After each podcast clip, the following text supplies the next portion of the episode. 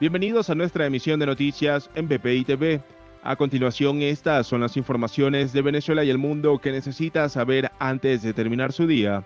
Este jueves 20 de mayo, la Junta Directiva del Poder Electoral de Venezuela estableció que el 60% de los cargos a elegir para legisladores regionales y concejales municipales se efectuará por representación proporcional, según lo anunció el presidente del Consejo Nacional Electoral, Pedro Calzadilla.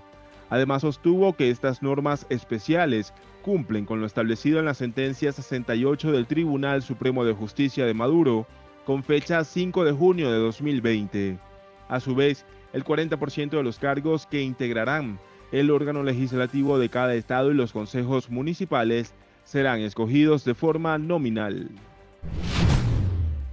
La oficina de la Alta Comisionada para los Derechos Humanos de la ONU en Venezuela mantiene un seguimiento por el cambio de centro de reclusión para los presos políticos que han sido trasladados a cárceles comunes, según lo informó la diputada a la Asamblea Nacional del año 2015, Adriana Pichardo.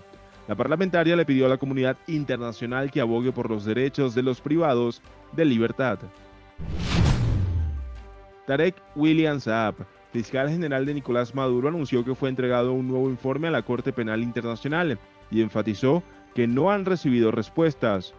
Según William Saab, en el escrito dirigido a la Corte especifican las modificaciones en el Servicio Bolivariano de Inteligencia Nacional y la Dirección General de Contrainteligencia Militar, los cuales han traído como consecuencia el traslado de presos políticos a cárceles comunes.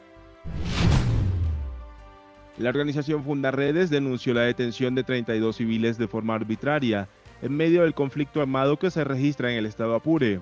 Voceros de la ONG explicaron que 26 de los detenidos fueron trasladados al área de procesados militares del centro penitenciario de Occidente. Una venezolana murió tras recibir un disparo en la cabeza al momento que prestaba sus servicios de manicurista dentro de su vivienda en Argentina.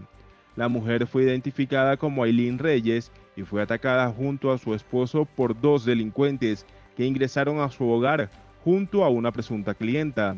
El parte médico informó que la víctima falleció tras ser diagnosticada con muerte cerebral. Para el desarrollo de estas y otras informaciones, los invitamos a sintonizar nuestra señal en vivo y contenido on demand en bpitv.com o a través de Roku, Apple TV, Amazon Fire y nuestro canal de YouTube Síganos en las redes sociales como arroba BPITV.